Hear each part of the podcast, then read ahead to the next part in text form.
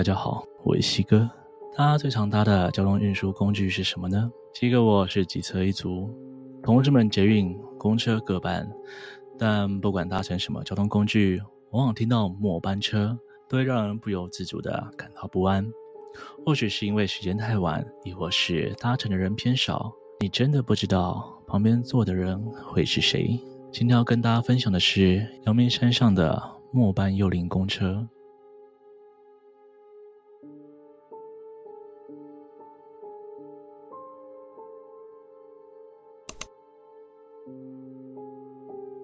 二六零号公车是台北市与阳明山之间山域连接的一条重要路线，更是文化大学学生的通勤选择之一。这辆二六零号公车有什么特别的呢？在九零年代的台湾，这辆号称“黑色二六零”的公车，就传闻在午夜十二点时，这辆黑色二六零会在距离末班车后的两个小时才发车。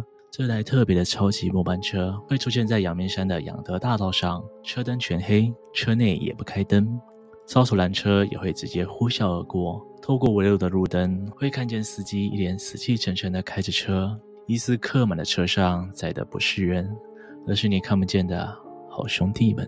在网络尚未普及的年代，一九九八年曾红遍全台的电视节目《神出鬼没》就介绍过关于二六零号幽灵公车的传说。不同于现在盛传版本的说法是，当时流传这辆幽灵公车是没有司机驾驶，会一直奔驰在养德大道上，直到全车载好载满冤魂好兄弟。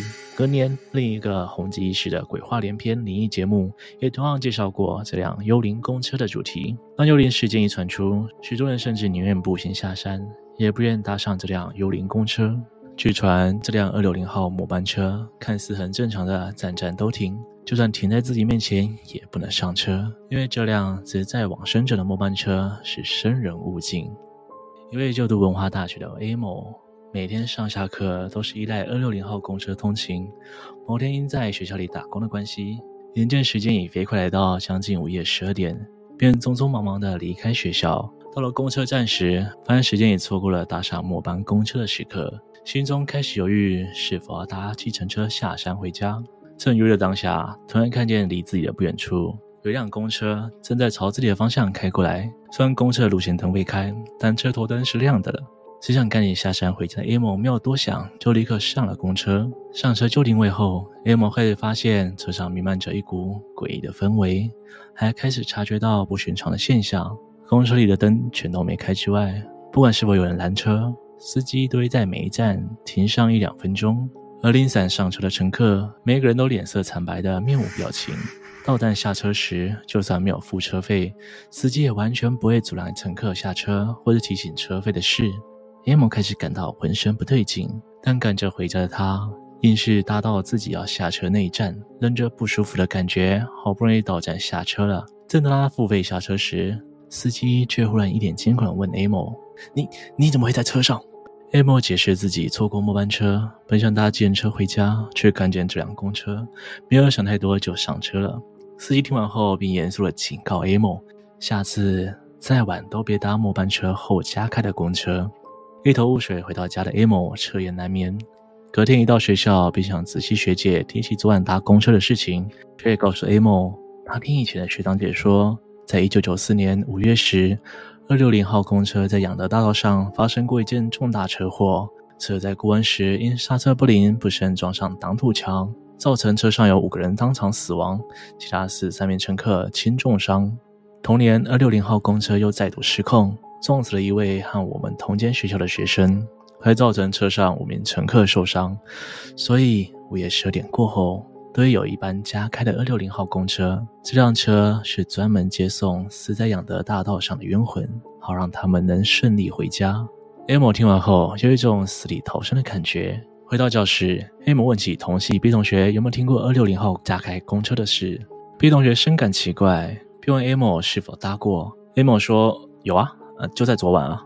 ”B 同学说：“我也曾经搭过一次。”那次因为在学校整理刊物，完全忘记末班车的时间，便赶紧冲出校门，想碰碰运气，看是否还会有公车可以搭。跑到公车站牌前时，我心想：哇靠，该不会都没有车了吧？这时候突然看见一辆二六零号开过来，我当下立刻毫不犹豫地上车，车上完全没人，只有我和司机。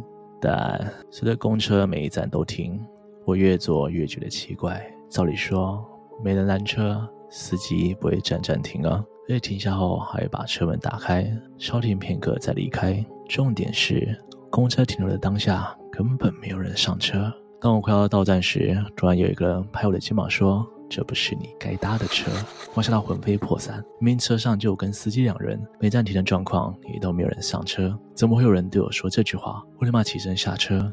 当我要付钱的时候，司机脸看到鬼似的，惊讶的问我怎么会在车上。我说我好不容易有车可以搭啊，那我就上车了。但刚刚有人说我不应该搭这辆车，司机脸色惨白地对我说：“这辆车不是给活人搭的，下次千万。”不要再上车。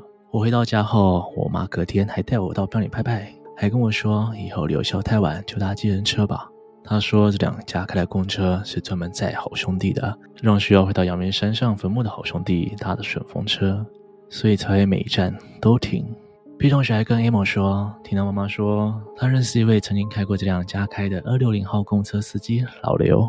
他第一次开这辆加班的末班车时，前辈跟他说要带着红包辟邪。当时他非常铁齿，觉得这一切传闻都是假的，连红包都没带就上阵开车了。上车发动车之后，他只开了车子内的小灯，从后视镜望去，车内是黑漆漆的一片，也没觉得有任何不对，只觉得这样安安静静的也挺好。想说这么晚也不会有人搭车吧。所以连车号二六零的标示灯都没开，一路上就他这辆公车单独的奔驰在蜿蜒的阳明山上，偶尔会与零星的几辆小型客车擦身而过。一边开车一边心想：什么幽灵公车，都嘛是大造谣传出来的。便一边哼着歌曲，一边开着车。此时，老刘突然看见一抹人影站在公车站牌前，一路上无聊的老刘便开始与这抹人影对话：“亚迪啊。”啊！我这车都要开到尽头了，你知道在哪一站下车哈？此时，老刘突然听到一堆人窸窸窣窣的说：“终于要到家了，回家感觉真好。”此时，老刘心中一惊，心中冒起冷汗。明明只有一人上车，怎么此刻却不止一个人？当老刘停车时，才发现这些人到站回家的地方是坟墓。从此之后，老刘不再铁齿，也辞去了公车司机的工作。至今，二六零号公车依旧穿梭在台北市与阳明山之间，背负着接送乘客们的任务。今天的分享就到这边。如果你喜欢今天内容，请不要忘了帮我按赞、订阅、分享，并且开启小铃铛，才不会错过更新的通知哦。如果有想听的内容，也欢迎留言告诉我。我是西哥，我们下次见。